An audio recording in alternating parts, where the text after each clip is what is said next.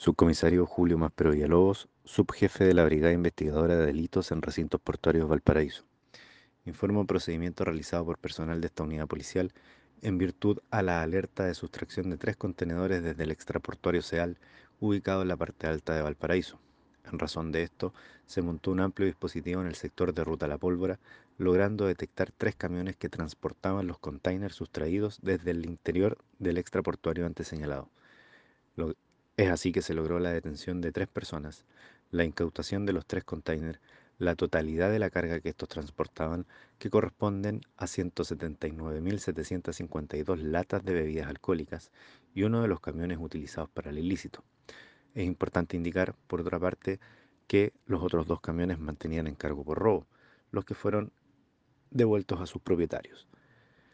El avalúo total de este procedimiento es de aproximadamente 150 millones de pesos.